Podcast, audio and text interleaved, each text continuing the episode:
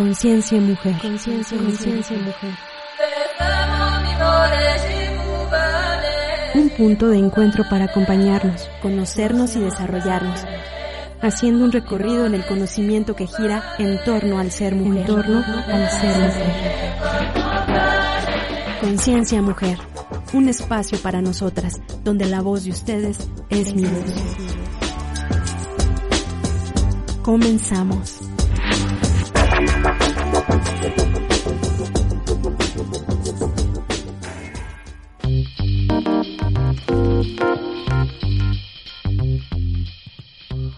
El amor y el dolor tienen la capacidad de transformarnos. Bienvenidos a Conciencia Mujer. Hoy vamos a abordar un tema eh, muy relevante que es el darse cuenta en el proceso del duelo y para eso tengo a un colega invitado que él es Francisco Porras Parral. Bienvenido. Hola, muchas gracias por la invitación, Alegría, y también a este espacio de Radio Head para hablar de temas tan relevantes y más hoy en día, ¿verdad? Que nos está impactando bastante estos con, con esta pandemia. Con esta pandemia, tantas pérdidas y tanto dolor, no solamente en México, sino en todas partes del mundo, pero pues vamos a hablar un poco de nuestro contexto. Así es, y entender que, bueno, pérdidas pueden ser de diferentes formas, pérdida de un trabajo, de una relación. Sí, normalmente vemos al duelo como pérdida por muerte, es como... Duelo igual a muerto. Duelo muerto, ah, ya me morí, ya perdí pero hemos visto que ahorita hay muchas pérdidas bien significativas. De entrada, la pérdida de la economía o de la estabilidad laboral. ¿Cuánta gente no se ha quedado sin dinero? Vemos también las secuelas que está dejando el COVID, son pérdidas de la salud. Entonces, pues, tenemos que lidiar y aprender a... Yo creo que la palabra es aprender, ¿verdad? Es lo que manejan ahorita muchos autores. Eh, más que vivir es, bueno, ¿y cómo aprendo a vivir con esto que estoy experimentando? Esto que está pasando, que, es lo, lo mejor que puedo hacer, ¿no? Exacto, o sea, ¿qué, cómo lo puedo afrontar? Porque hay algo que me ha estado gustando mucho leer, que es esta tendencia de la, ¿cómo le dicen? La necesidad de ser felices, la, la toxicidad de la felicidad. Entonces, todo lo que sea malo, adiós. No lo quiero, gracias. la búsqueda del placer. La búsqueda del placer eterno, ¿verdad? Y constante. Pero pues, ¿qué pasa cuando llega una pandemia y rompe mi placer?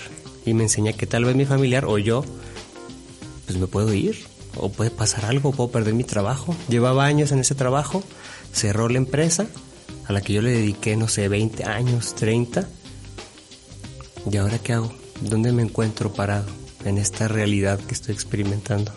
O incluso proyectos que estaban por iniciar, ¿no? Muchas personas que iban a poner sus negocios y no lo, no lo pusieron, o que sí, sí lo establecieron, pero con esto de la pandemia pues a veces es difícil sostenerlo y que lo pierden, pierden su inversión.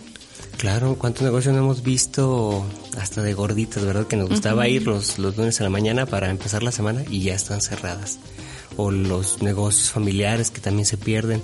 Entonces sí, hemos estado muy impactados por las pérdidas, pero siento que no hemos sabido, y me incluyo en su momento, cómo lidiar con ellas. De ahí está pues, el tema que habíamos propuesto, ¿verdad? Sobre, bueno, ¿qué puedo yo hacer? Porque es importante darnos cuenta primero para poder empezar a establecer este proceso. Muy bien, Paco. Pues entonces, ¿por dónde iniciamos con, con este tema del duelo? Que tú que tienes más experticia en esto. Eh, tengo entendido que, que, duelo, pues en su etimología viene de dolor, de, de este duelo, de esta batalla. Entonces, ¿sería entendido acaso como esta batalla contra el dolor o, o a qué se refiere? Fíjate que sí he visto mucho esta tendencia a englobarlo como batalla, lucha, lucha contra el duelo. Sin embargo, aquí yo entraría con un conflicto con la definición etimológica, porque más que batalla sería un proceso personal. Entonces lo que a veces explico con gente que va a consulta, sería ilógico ir en contra tuya. Entonces, ¿por qué no ir de la mano contigo? Entonces podemos cambiar aquí la palabra y decir que duelo es la vivencia natural, y espontánea que se da al perder algo. Y se diferencia mucho del luto, porque a veces lo manejan como eh, términos similares, pero son separados. Luto es aquel momento, esa vivencia que haces posterior al duelo. Por ejemplo, cuando estás en los rituales funerarios, es un luto. Es esa vivencia inmediata a, que, que dura algún tiempo aproximado, puede ser algunos días, algunos meses, y el duelo ya es un proceso más prolongado. E interno. E interno, más, más personal, más privado. Que puede durar de 6, que le llama esta Alba Pullarín, es una autora española muy buena, contemporánea, de duelo, llama que se llama duelo agudo, que es cuando estás en la fase más intensa. Donde sientes que no vas a poder con eso, ¿no? Sí, que se me viene el mundo encima. Lo, lo malo es que en el duelo agudo me ha tocado ver y escuchar que es cuando la persona no quiere vivirlo.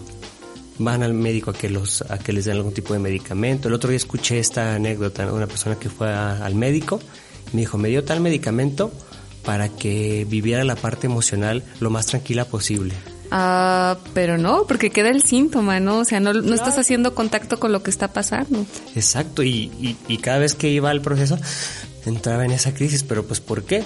Porque adormece el síntoma, adormece la emoción. Tal cual. Y cuando empieza a hablar de ella, entra en una crisis peor. Entonces, en un desborde. Un desborde. Y la gente tiene miedo a ese desborde inicial, que es completamente natural. Pero ¿qué pasa? Duermes, duermes y duermes la emoción y de pronto va a reventar. ¿Qué sería esta parte de la negación? De la negación, como lo maneja esta Kubler-Ross, que es una de las cinco etapas que maneja esta autora, que fue la inicial y la pionera en, en la tanatología. Es una negación, pues es normal, negación o shock le llaman algunos autores, como este Neymar, también es otro muy bueno, lo recomiendo aquí en el programa. Okay. Y llaman que hay una negación y es normal, pero no es normal que dure meses, años inclusive la negación. ¿Cuánto sería entonces lo normal de, este, de esta etapa? Mm, llaman que hay una etapa de tres meses en la que está el duelo más intenso, pero la persona está protegida el amigo, el familiar, la tía, que vino el tío de Estados Unidos y que vino a visitarla, pero entonces la gente empieza a hacer su vida otra vez y se va alejando. Entonces la gente entra en crisis. Entonces por eso los primeros seis meses, después de esos tres meses de abandono, digamos, de protección luego abandono, viene el duelo agudo. Posteriormente los seis meses, al año, año y medio, viene otra etapa que es como un duelo más normalizado. Entonces, más o menos los autores dicen que tenemos que pasar los primeros, eh, las primeras veces le llaman, el primer cumpleaños, ahorita vienen las fiestas patrias, entonces tal vez mi papá o mi mamá les encantaba diciembre, se vestían y hacían fiesta, y ahora ya no está. Entonces mi primer fiesta patria. Sin él. Sin, él o sin ella, ¿verdad? O sin esta, situación. Sin esta situación, sin esta fiesta, sin este pompo ¿ah? que, que, que hacíamos como familia. Entonces tienes que pasar esas primeras veces para que conscientemente digas, ah, sí lo perdí, o sea, ya no está. El darse cuenta que tú hablas, El es esta darse parte. cuenta, sí, porque no hay nada más, imagínate la, va a sonar un poquito fea la palabra, la crudeza que es levantarte tam- tal vez el cumpleaños de esa persona que se fue. O por ejemplo, hablando no solamente de muertes, yo este, no sé, primero de, de septiembre cumplía 20 años en mi trabajo Y ahora ya no lo tengo. y ahora ya no lo tengo. Me acabo de dar cuenta que ya no estoy ahí, ya no me tuve que levantar a las 6 de la mañana, ya no tuve que manejar en el tráfico. Entonces me estoy dando cuenta que en realidad lo perdí. Y eso me va a doler. Pero es un punto importantísimo para el proceso de duelo. Porque este duelo, ¿a qué te va a llevar? O sea, a Claro. darte cuenta, a- quizás a, a esta otra parte de, de la negociación, quizás. ¿A, a qué viene, Paco? A ver. Este dolor, ¿para qué no es, no es útil? Pues como las, como las respuestas de miedo, ¿verdad? O te paraliza o te lleva al movimiento. El dolor y este darse cuenta es útil para transformar.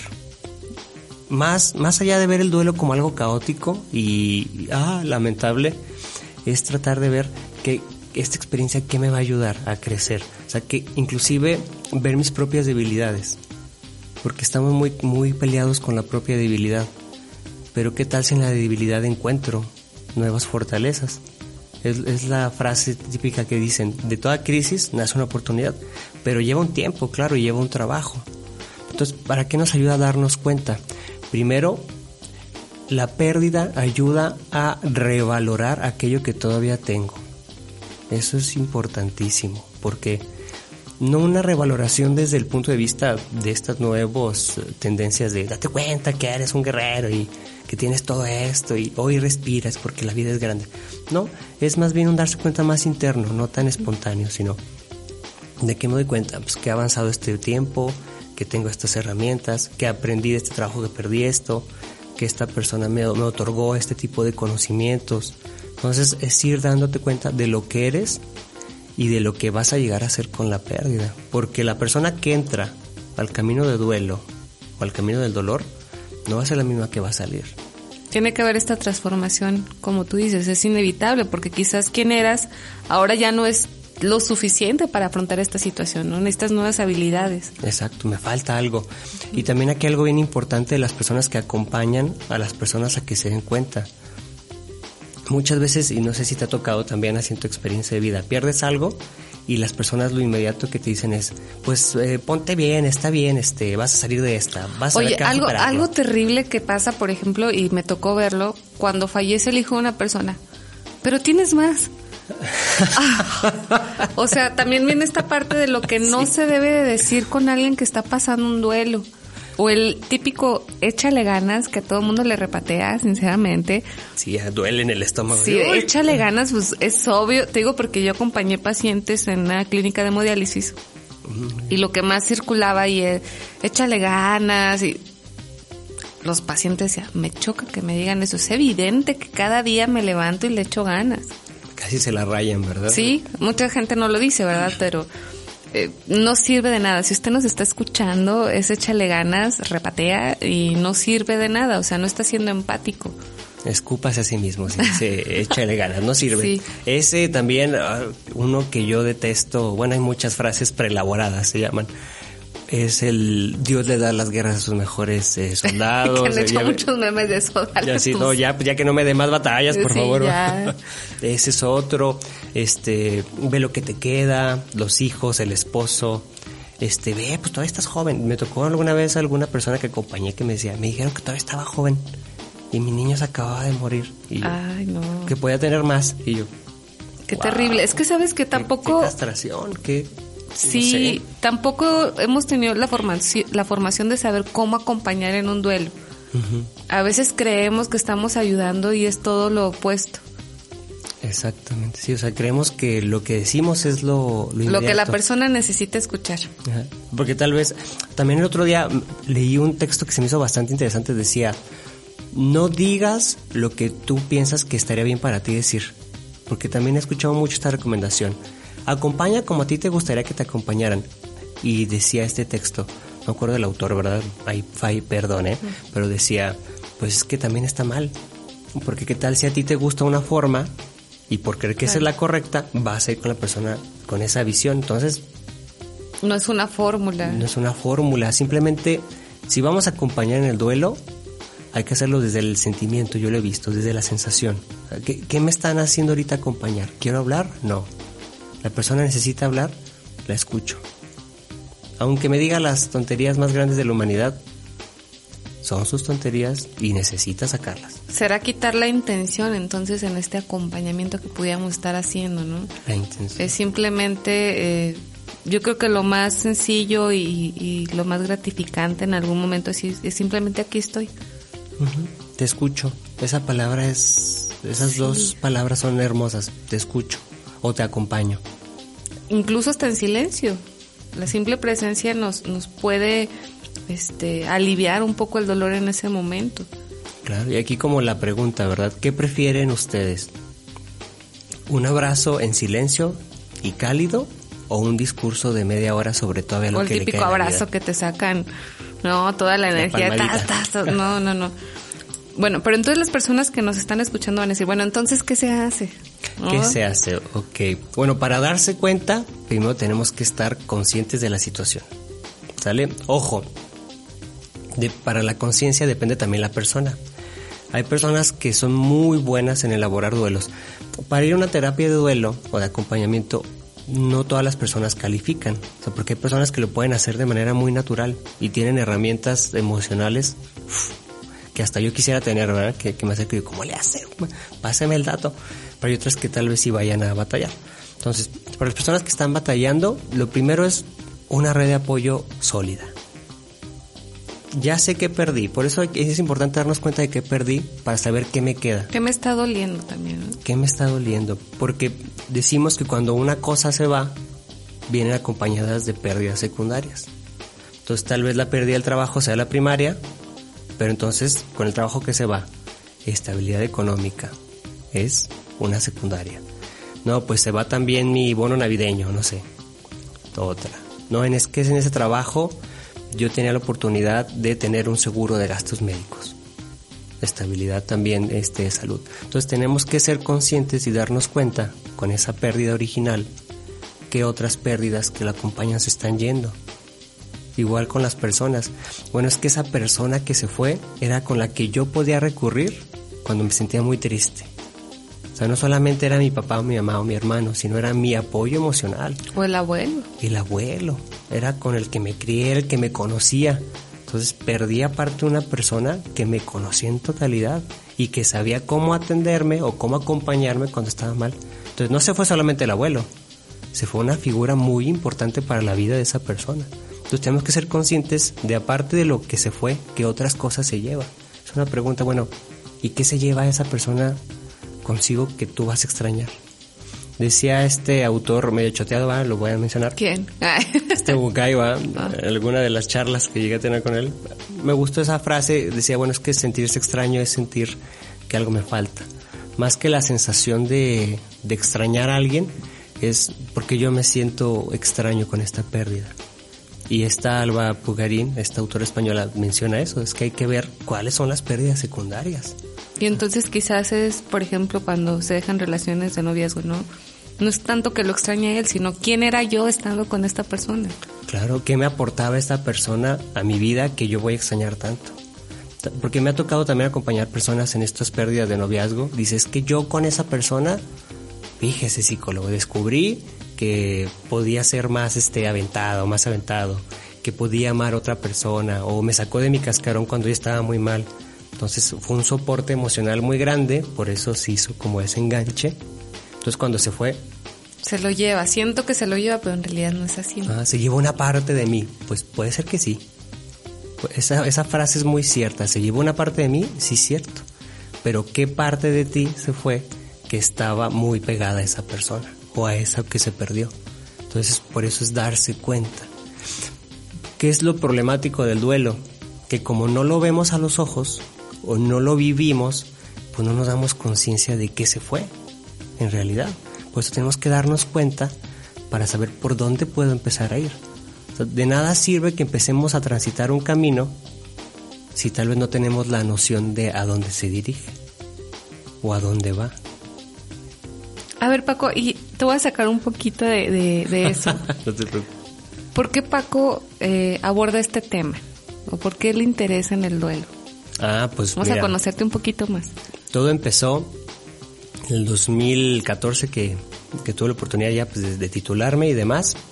y para esas fechas, ah, ahora, ahora mi papá que ya lleva seis años de fallecido, le detectaron una enfermedad crónico, bueno, terminal, ya no es crónico degenerativo. Si es crónico degenerativo puede persistir en el tiempo. Terminal es cuando el diagnóstico ya es de tres a seis meses que ya está muy avanzado. Ajá, que dicen que está desahuciado y que ahora sí que denle los santos óleos, ¿verdad? Como dicen. Entonces se enferma él de una cirrosis y pues me toca acompañar todo el proceso.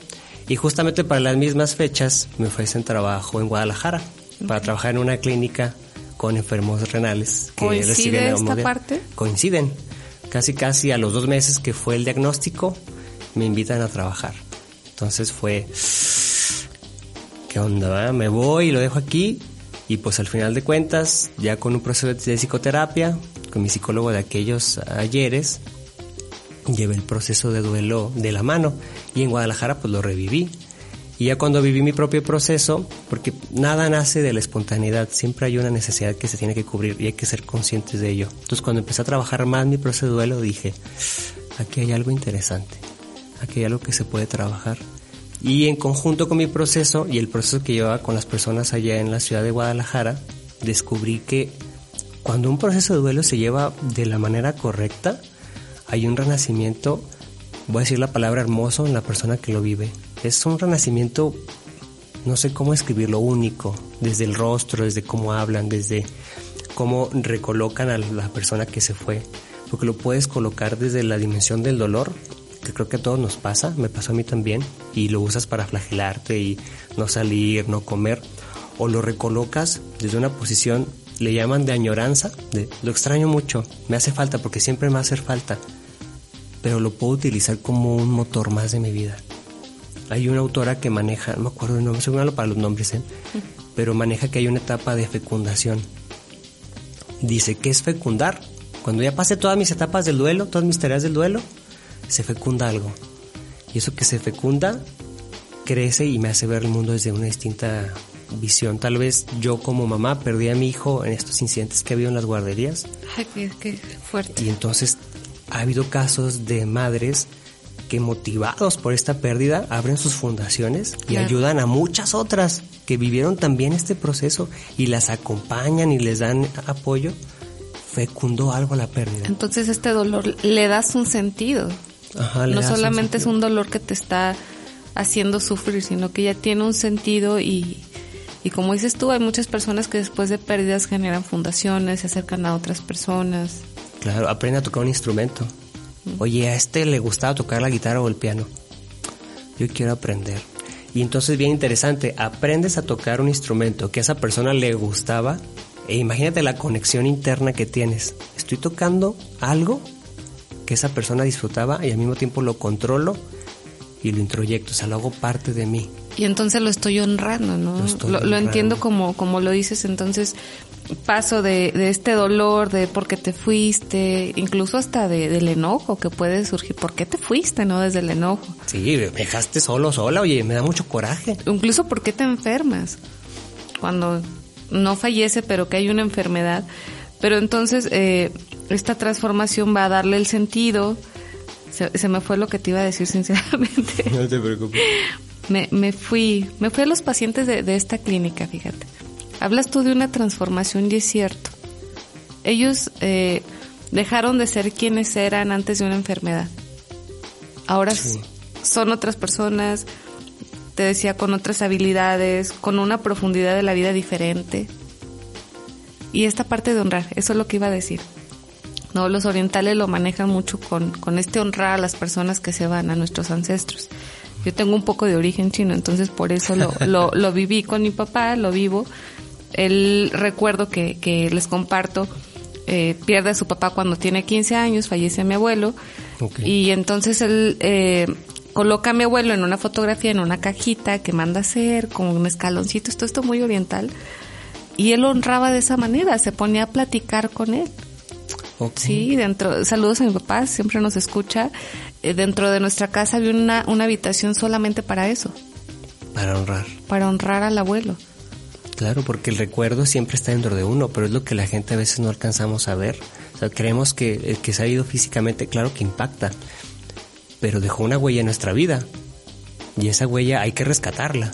Y es lo que muchas veces no vemos cuando nos enfrascamos en un duelo ya crónico o patológico. No somos conscientes, no nos damos cuenta. Ay, viene otra vez el tema. Estoy aquí peleándome con el micrófono, perdón. No nos damos cuenta de lo que nos dejó. Pero entonces el trabajo de oro nos permite decir, a ver, ¿y esta experiencia qué? ¿Y este aprendizaje qué? Y al tenerlo ya integrado en la experiencia consciente, pudiéramos decir, pues ya podemos retomar aquello que se fue. ¿Qué recomendación, Paco, le, le darías a las personas que quizás están detectando que tienen un duelo no trabajado? Pues de entrada no le echen ganas. Ah, eso- Eso no. Corran de las personas que les dicen echen ganas. Pues vivan su proceso. Es importante que se dejen vivirlo. Retomando esto que me preguntabas de, de- de mi experiencia personal, Claro. es importantísimo que lo vivan y que se den cuenta de- del dolor tan grande que genera. Para esto, si sienten que no pueden solos o solas con el dolor, es válido pedir ayuda. Estamos muy impactados por la individualidad. Creemos que, que la individualidad nos va a hacer únicos. Pero hay que ser honestos. Somos seres y somos, eh, dicen algunas personas, animales sociales. Necesitamos de los otros para poder existir. Para acompañarnos. Para acompañarnos. Es una de las primeras bases de la socialización, dicen por ahí, o de la evolución, ¿verdad? Saber que no le vamos a lograr solos. Entonces, déjense acompañar. ¿Por quién? Pues como dice el comercial, ¿verdad? Porque más confianza le tenga. Pero también hay que tener en cuenta a los, a los profesionales, Paco, porque muchas veces, yo siempre digo, acudimos con la amiga Ya, que nos ahorita. da un conse- consejo desde su experiencia, con personas que quizás tienen su mejor intención, pero no están preparados para hacerlo. Claro, y también hay que cuidar mucho de la charlatanería. Es lo que he tratado de hacer últimamente en estos años que llevo en el campo. Ha tenido un boom la tanatología. Pues ¿por qué? Pues porque hemos visto que se ha muerto Es gente. necesario. Pero entonces cuídense mucho de los charlatanes. Si van con un profesional, de preferencia, bueno, yo, ¿verdad? Que tenga bases en psicología, en medicina, trabajo social, eh, alguna carrera de corte humanista, que tenga este enlace con las personas. Porque se ha dado mucho que hay microcursos donde, sin demeritar otras profesiones, pero pues no tienen el perfil. Entonces hay que, como dice el dicho, ¿verdad? Al César lo que es del César. ¿Por qué? Porque después vemos tratamientos y trabajos terriblemente llevados de una forma muy, muy mala, donde salen estas terapias de shampoo de, ay, pues hoy vas a hacer una cartita y échale ganas. Oye, pero pues apenas es mi primera sesión. Ya, con dos sesiones tienes. ¿no? O sea, lleva un proceso, lleva un momento, hay que hay que trabajar el enojo, hay que trabajar la tristeza, tristeza, perdón, la miseria que da la pérdida. Entonces es una recomendación, si van a ir con un profesional, revisen las credenciales de ese profesional. Que es totalmente válido preguntar. Totalmente válido. A mí me han llegado a, consulta y es que antes iba con un psicólogo, una psicóloga. Eh, era psicoterapeuta, qué enfoque tenía, no lo saben qué formación tuvo, dónde hizo sus cursos, tiene su documentación a, la regla, cuándo fue la última actualización que tuvo. Eso también es muy válido y no tengan miedo de preguntar. Y aunque se enoje el profesional o el colega, es válido. Usted tiene derecho. Tú no te irías a operar con un médico que no te, te informe de cuál es su formación. Claro.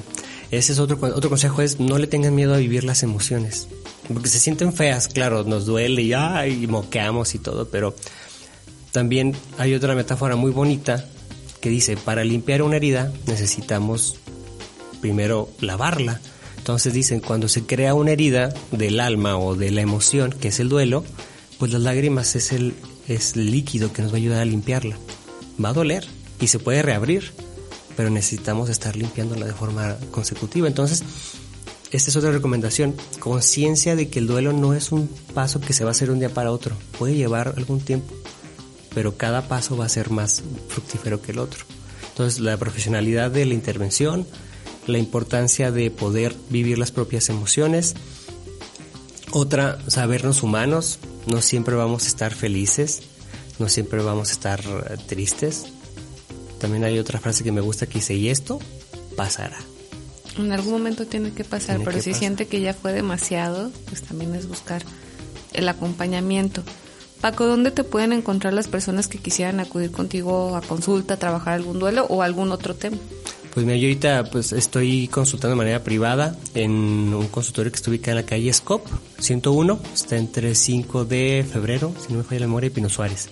Ahí tengo mi área de consultoría también en mi celular, que es el 618, ¿puedo dar? Sí, claro. Es el 618-119-3237. Ahorita, no sé cómo decir la palabra, pero por suerte o por desgracia, no sé, tengo la agenda llena porque se ha dado muchas cuestiones de esta índole de pérdida. Pero para pláticas o charla orientaciones, pues con mucho gusto siempre se puede encontrar un espacio. Y más con este tipo de temas que son tan ricos. Bueno, a mí me gusta mucho hablar del tema y es algo que podemos aprender todos en conjunto. ¿En redes sociales cómo están? ah, estoy como Francisco Porras Parral. Todavía no abro mi espacio de, de psicoterapeuta hasta que ya acabe algunos pendientes académicos y le pueda dar rienda suelta. Pero ahí estoy, me pueden mandar un mensaje con mucho gusto y con toda la confianza. Digo, porque a veces es más fácil grabarte el nombre y buscarlo en Facebook. a mí me pasa que grabarte el número de qué dijo. Sí, es Francisco Porras Parral. Como tales, tiene, ahí me pueden encontrar con mucho gusto, me pueden dar un mensaje y ya observamos qué es la necesidad y cómo podemos trabajarla. Y a nuestros colegas, Paco, ¿qué mensaje les das desde este tema de, darse cuenta en el proceso de duelo? Uf, a nuestros colegas, hace poco di una charla que se llamaba Los duelos personales del profesional de la salud. Esto. Colegas, si tienen un proceso de duelo inconcluso, acudir a su profesional de cabecera, a su orientador o a su psicólogo nunca nos damos cuenta de qué tenemos ahí atorado hasta que estamos frente a la persona, frente al paciente, al consultante, al usuario, como se le quiera llamar. Entonces, vivan sus propios procesos. Me decía una vez una, una terapeuta y una orientadora de esta área, algo tan hermoso, me dijo, yo una vez, en algún momento, llegué a llorar con el paciente porque me, me impactó mucho su historia. Entonces me decía, no hay que tenerle miedo a las lágrimas, puede ser que llegue a pasar, pero si te llega a pasar 10 veces con 10 pacientes... Ya es asunto tuyo que tienes que estar abordando. Ahí sí ya algo está pasando, pero en algún momento se puede romper algo y es completamente normal. Pero si ya es continuo... Somos seres humanos y es nuestra responsabilidad estar en continuo proceso. Sí, en continuo proceso. También pídale a su psicóloga. ¿Va a proceso? Sí. Ah, bueno, bienvenido. es parte de...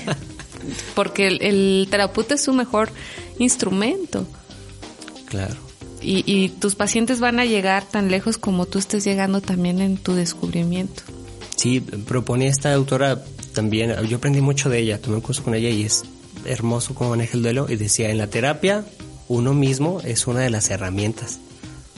Entonces no tengan miedo de usarse como herramienta, pero pues tiene que tener bien pulida la herramienta, ¿verdad? No llena de óxido ahí, o si ven que hay óxido, pues bueno, vamos a limpiarla.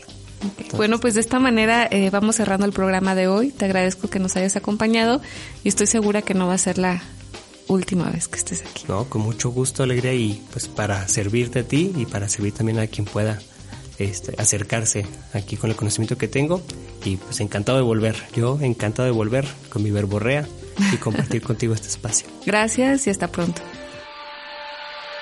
Radio Universidad presentó Conciencia Mujer. Conciencia Mujer. Un espacio para nosotras, donde la voz de ustedes es mi voz. Es mi voz.